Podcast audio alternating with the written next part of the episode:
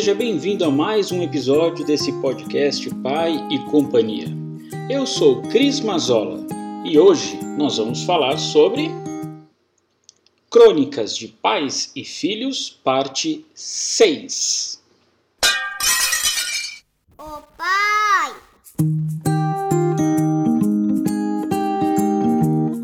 Há uma quebra na história familiar onde as idades se acumulam e se sobrepõem e a ordem natural não tem sentido.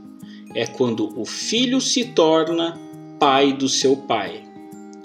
É quando o pai envelhece e começa a trotear como se estivesse dentro de uma névoa, lento, devagar, impreciso. É quando aquele pai que segurava com força nossa mão já não tem como se levantar sozinho é quando aquele pai, outrora firme e intransponível, enfraquece de vez e demora o dobro da respiração para sair de seu lugar. É quando aquele pai, que antigamente mandava e ordenava, hoje só suspira, só geme, só procura onde é a porta e onde é a janela. Tudo é corredor e tudo é longe. É quando aquele pai, antes disposto e trabalhador, fracassa ao tirar a sua própria roupa e não se lembrará de seus remédios. E nós, como os filhos, não faremos outra coisa senão trocar o papel e aceitar que somos responsáveis por aquela vida. Aquela vida que nos gerou depende de nossa vida para morrer em paz. Todo filho é pai na morte de seu pai. Ou, quem sabe, a velhice do seu pai e da mãe seja curiosamente nossa última gravidez.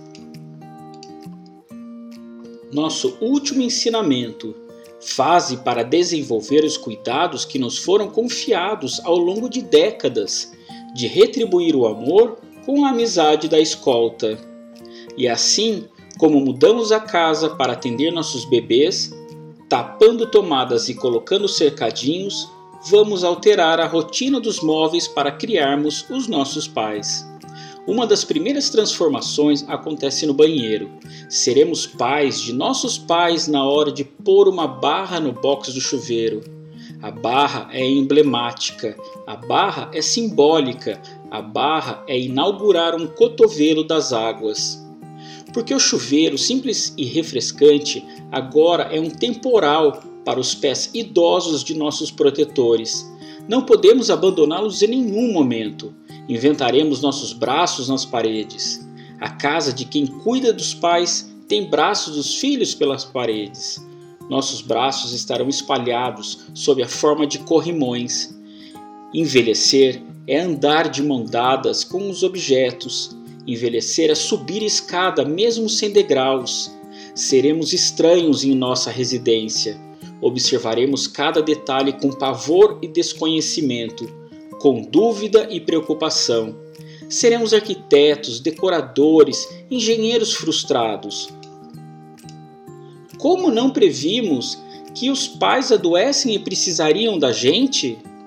Nos arrependeremos dos sofás, das estátuas e do acesso caracol. Nos arrependeremos de cada obstáculo e tapete. Feliz do filho que é pai de seu pai antes da morte, e triste do filho que aparece somente no enterro e não se despede um pouco por dia. Meu amigo Zé acompanhou o pai até os seus derradeiros minutos. No hospital, a enfermeira fazia manobra de cama para maca, buscando repor os lençóis, quando Zé gritou de sua cadeira: Deixa que eu ajudo! Reuniu suas forças e pegou pela primeira vez o seu pai no colo. Colocou o rosto de seu pai contra o peito. Ajeitou seus ombros, o pai consumido pelo câncer, pequeno, enrugado, frágil e tremendo. Ficou segurando um bom tempo, um tempo equivalente à sua infância, um tempo equivalente à sua adolescência, um bom tempo, um tempo interminável. Embalou o pai de um lado para o outro aninhou o pai, acalmou o pai, e apenas dizia sussurrando: Eu estou aqui, eu estou aqui, pai.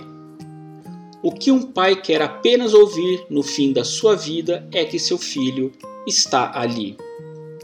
Texto de Fabrício Carpinejar. Eu sou arroba pai da Mamemi no Instagram. Muito obrigado e até o próximo áudio.